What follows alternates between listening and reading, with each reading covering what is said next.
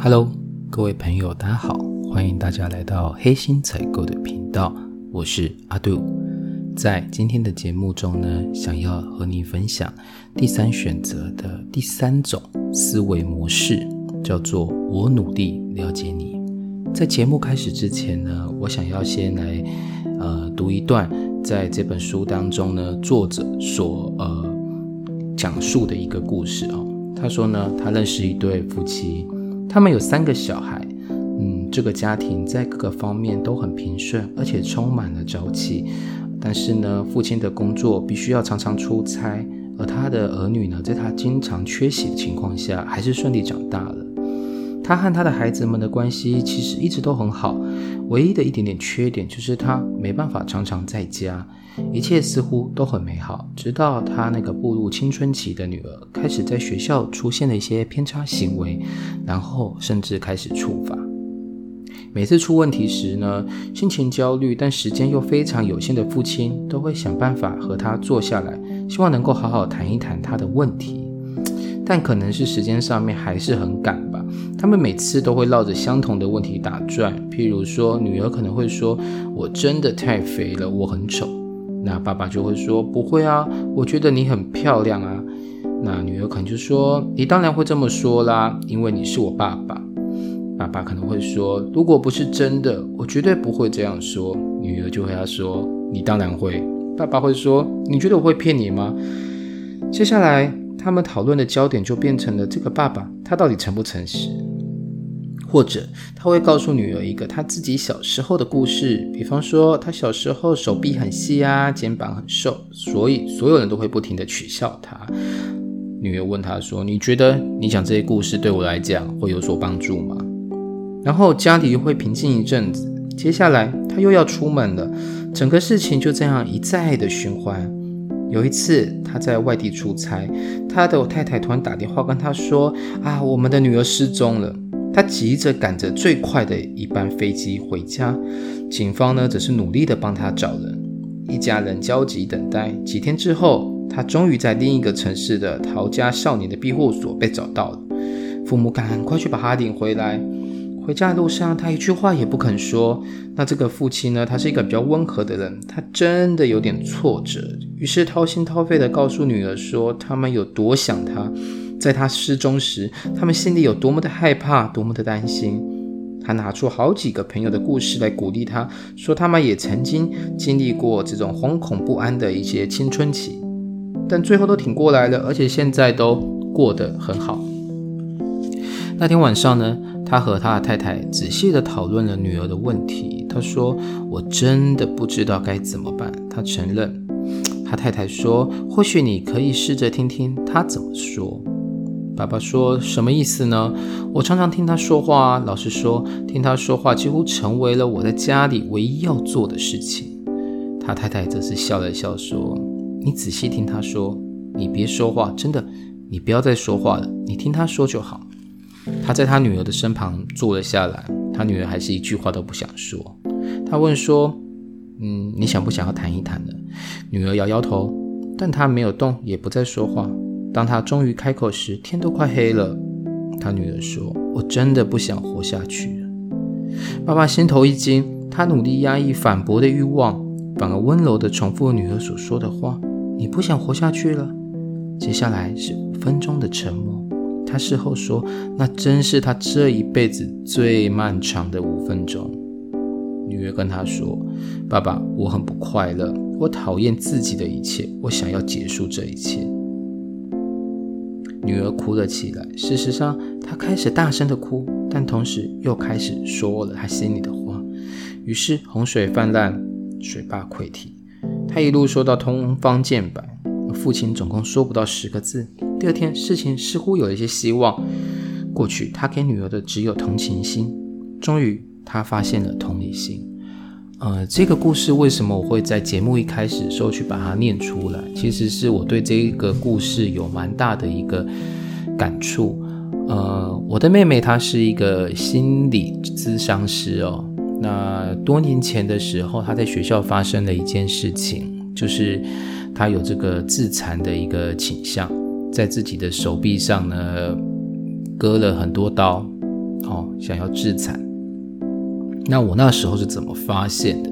其实也是我蛮调皮的，我去偷看了他的日记，才发现了这件事情。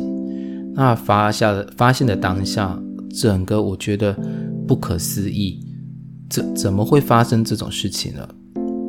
我们家里算是一个小康家庭，爸爸是公务员，那妈妈是在工厂上班的作业员，一般是不吃不缺我们吃喝，对我们的关心也是很多，常常会跟我们说天冷了去多穿件衣服哦，赶快来吃饭了，那不然菜就凉了，赶快去写作业吧，已经很晚了，再不赶快去写，待会上传时间更晚，你的睡眠会不充足。我是生活在一个。家里算是非常仔细、细心呵护的一个环境里面，但我妹妹为什么会去做自残这动作，而我们全家人都没有人知道？那还是偶尔我偷翻了她的日记，才发现了这件事情。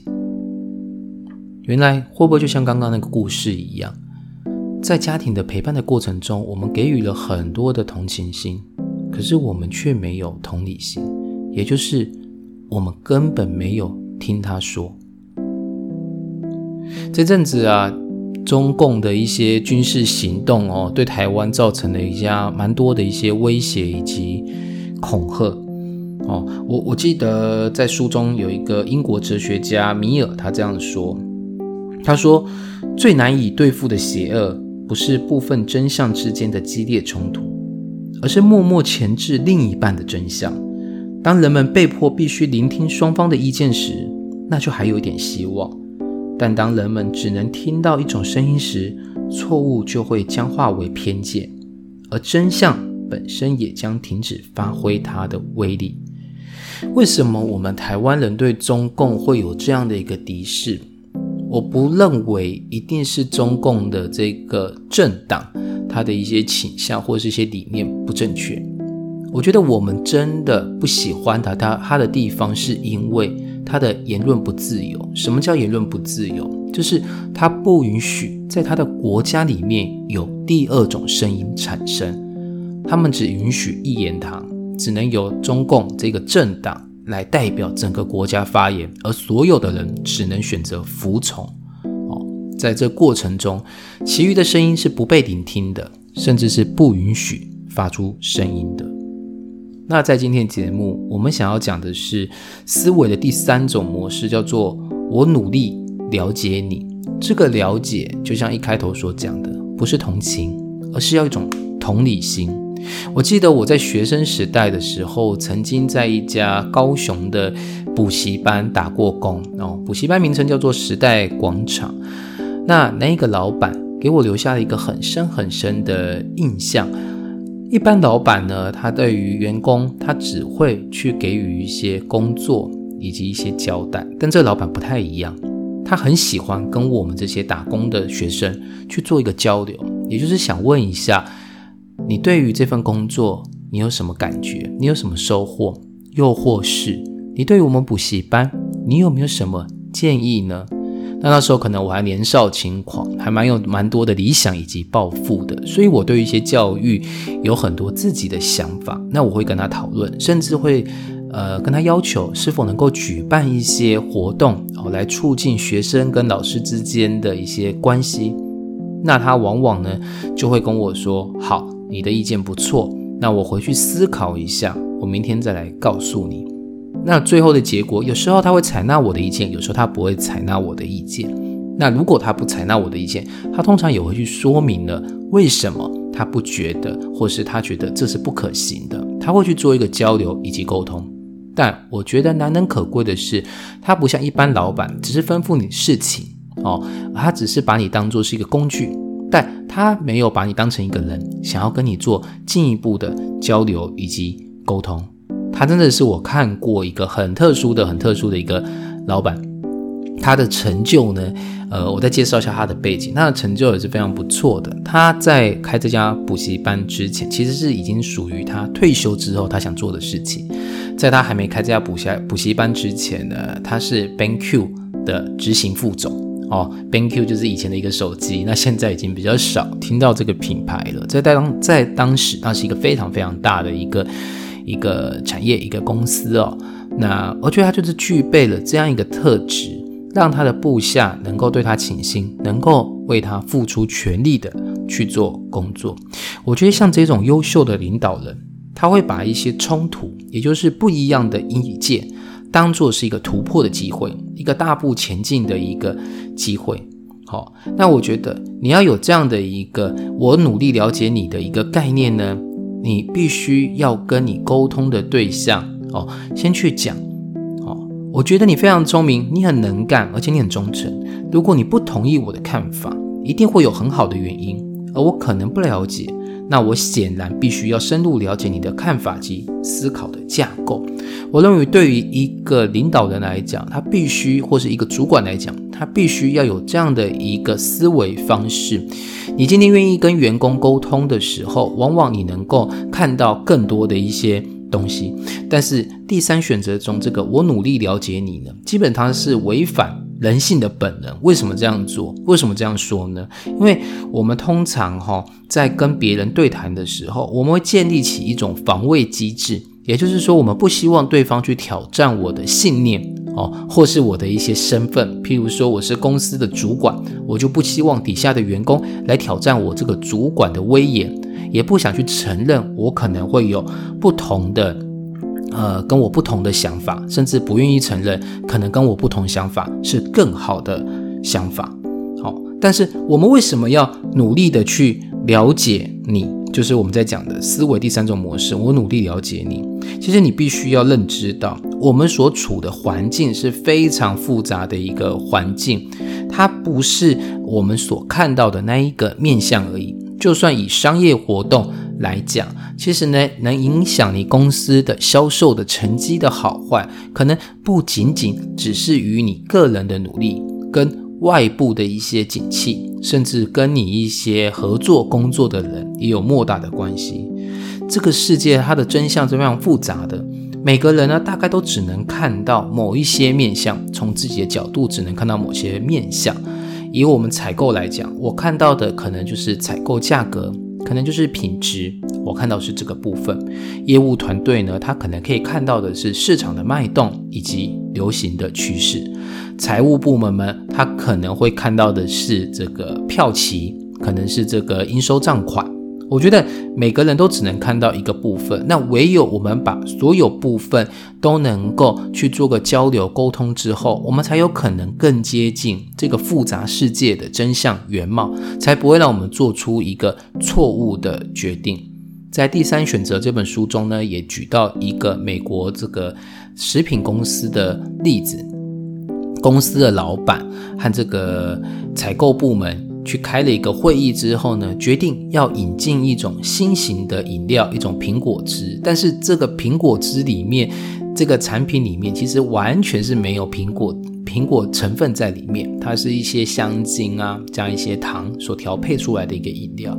研发部门的主管呢，其实一开始对这个就是非常非常的反对。但是呢，公司老板却不管这些，因为采购部门告诉他的讯息是：如果我们这样做了，我们一年能够节省掉二十五万美金的成本，所以他就决定就是这样做了。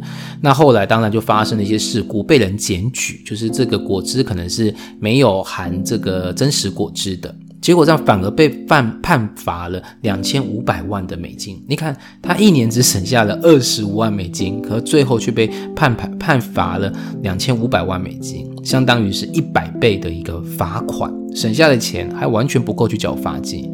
为什么会发生这种事情呢？就是在沟通的过程中看事情它不够全面。那在呃谈判学里面，他常会告诉我们哦。我们必须要去寻求一些双方的共识，还有双方共同的利益。但今天我想要告诉你的是，在我努力了解你的思维模式中呢，其实我们更积极想要探索的是双方的差异，并且从中间得到一些好处。什么叫探索双方的差异？谈判学告诉我们去找共识，去找共同利益。可是，在我们今天的我努力了解你的这样一个思维模式底下，我们是要积极的去探索双方的差异。了解双方的差异呢？它的核心要素，它必须要有同理心。如果不具备同理心哦，不具备同理心，其实坦白讲，它反而是人性。也就是说，其实我要叫你去具备同理心，它是有点违反人性的。为什么呢？因为当对方说话时，通常我们心里会想的是，等一下要怎么去回应他，怎么去反驳他。也许在这过程当中，我们就没办法很专心的听完他整段话。那同理心是什么？同理心就是一种异地而处的感觉，也就是你如果站在他的角色上面，你透过他的眼睛来看这世界，你去感受他的情绪，那就代表你能够进入他的世界里面来重新看待这件事情。那为什么我们需要有同理心呢？我觉得作者在这个书中做一个很好的比喻，他说我们每个人都有渴望被听见的声音，但是我们往往就像是在。暗夜里，一个人孤单的敲打着摩斯密码，期待有人能够听到我们的声音，听到这个频率。当你真的是这样在做，在半夜的时候敲打摩斯密码，你突然听到有人回应你说“我听到了”，你可以感受一下那种振奋的一种感觉。所以，为什么我们要同理心？其实，同理心等于是你去满足对方想要被理解的需求。当他想要被理解的需求被解决掉之后呢，我们才有可能一起专注的一起去解决我们所要解决的问题。但是呢，要有同理心，它基本上有两个很大的很大的一个阻碍。第一个是很多人认为有同理心的人呢，他就是心肠太软了，而且不切实际。你这样子的一个沟通非常的没效率，而且浪费时间。可是你想一想，当你今天没有同理心，彼此在敌对的一个状态底下，你们的结果会如何呢？也许就会化为更多的冲突，而使最后面没有人能够得到任何利益。所以不要去担心，可能有同理心，它就代表心肠太软、不切实际，或是很耗费时间。它反而是你值得去投入的时间。再来，同理心还会碰到第二种阻碍，就是人人性的一个倾向。我们很习惯去否定别人说话的内容。为什么会这样去否定？因为当别人说的话，或是他所说的内容，跟我们的理念，或是跟我们的身份认同有不一样的时候，我们会本能的想要去反抗。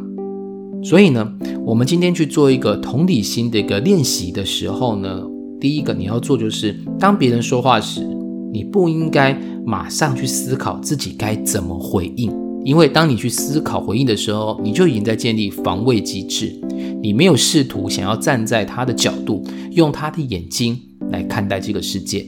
那在这种情况下，其实对方是会感受到的，因此他也不会采取一个友善的态度来配合我们去解决我们共同所要面临到的问题。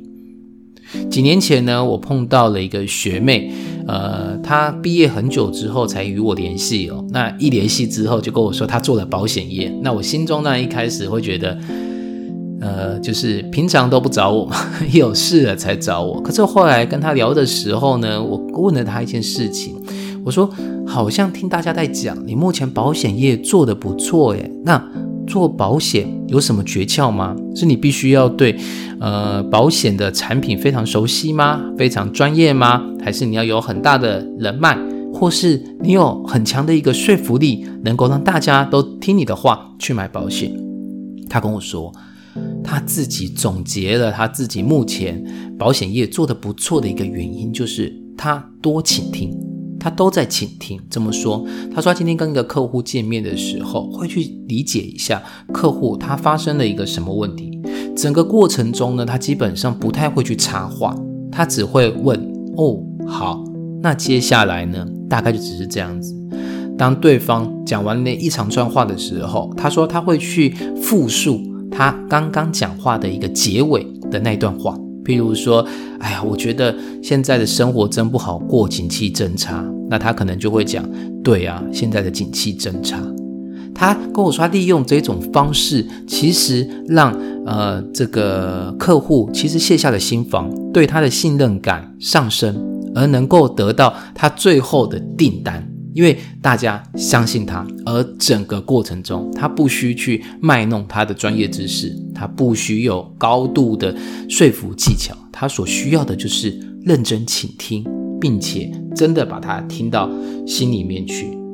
好，那在这个整个过程当中，我觉得今天我们要讲的思维模式三，它其实基本上就是告诉你，你必须要有很诚恳的去邀请对方发言哦。那可能用的方法就是，我们可能会先去赞美他说：“我觉得你非常聪明，非常能干，非常忠诚。如果你不同意我的看法，我觉得一定有一个很好的原因，而我可能不了解。我显然必须深入了解你的看法及思考架构，也就是邀请对方来告诉我们。”他为什么会这样想，以及他当下的感受是什么？再来，当他讲完之后，你其实可以试着去重复他刚刚所讲的一些内容，因为在这个过程中，你可能才代表是你真的听懂了他在讲什么，而不是像我们前面讲的，在他讲的过程当中，你还是急着要去回应或是去反驳。你在复述过程中呢，你就必须要专心的去聆听他到底讲的什么样的一个内容，甚至你必须要讲出来。那你当下的感受是不是如何如何？因为呢，他在表达一些事情的时候，一定是伴随他的感受，而感受是最容易被人忽略，可是它又是最重要的东西。还记得像我一开始我们所讲的，每个人都好像是在暗夜里哦，孤单的一个人敲打着摩斯密码。而这个心情，你除了讯息想被人家听到之外，你更渴望的是心里孤单的感觉能够被人家理解。因此，在邀请对方发言之后，你必须要重复的复述对方他的内容是什么，以及他当下的感受是什么。最后，你必须去表达你的一个感激，感谢他把这些内容分享给你，让你能够看到一个不同的世界。就像一开始所举的例子一样，在一个公司当中，有各个部门，每个部门在看待同一行为的时候呢，会有他部门的专业，可以做出专业的判断。所以每个人所看到的事情都不是全面的。以采购面来讲，像我本身是采购，我所在意的永远真的只是价格跟品质。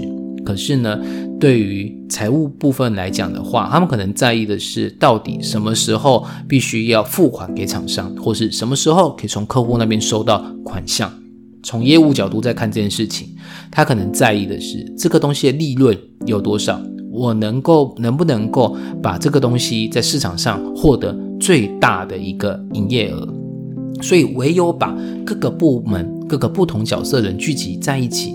请听大家的声音，大家的想法以及大家的感受，我们才有可能更全面的了解到这个世界的一个原貌，那才有办法去做所谓后面我们要讲的第三个选择的练习。好，前面两集呢，其实我们稍微整理一下，第一集其实我们是想告诉你，我看见自己最主要想要告诉你的是，其实你很多的一些价值主张以及一些主观的观念，其实是被你的身份。给钳制住了，甚至被社会主流文化给钳制住了。很多你的价值主张，其实你自己都不知道它是怎么来的。所以，我们必须要重新再去思考一下：我需不需要坚持这些事情？坚持这些事情真的是有利的吗？第二个，我们在上一集节目中告诉你的是：我看见你，也就是说，我们要先把对对方的刻板印象给拿掉。我们可能会因为他的身份，对他有很多的刻板印象。假设他可能是。呃，国民党的，我们可能就会觉得他就是呃老派，然后黑金，然后不思长进等等。哦，不好意思，我们无意去批评国民党，我只是说有时候可能我们会有一个刻板印象在那边。但在我看见你的这一个思维模式的时候呢，你必须先把刻板印象拿掉，而你自己要知道，你其实在看人的时候都是已经贴上标签，是带着有色的眼光。那在这一集节目中呢？我们告诉你第三种思维模式，叫做我努力的了解你。为什么要努力？很简单，就像我们刚才讲的，同理心要具备的时候呢，它会面临到很多的障碍，可能是我们自我保护哦障碍，有可能我们认为太浪费时间的一个障碍，好，甚至是有可能是会怕怕别人觉得我们决断不够果测，我们心肠太软的一些障碍。因此呢，在同理心的部分，他会告诉你的是，我们必须要努力的了解你，这都是需要努力的，因为它是违反人性，人性基本上是反抗的，反抗对方跟我们不一样观点。那只有努力的去放下这种反抗的心情，你才有真的可能去用对方的眼睛看这个世界，用对方的感受去感受到这件事情对他的冲击。而当一个人他被需要聆听的需求被满足的时候呢，我们才有办法同心协力朝我们要解决问题的方向迈进。好的，非常感谢你今天的收听，希望这集节目呢也能够对你有些帮助。那我们下集再见喽，拜拜。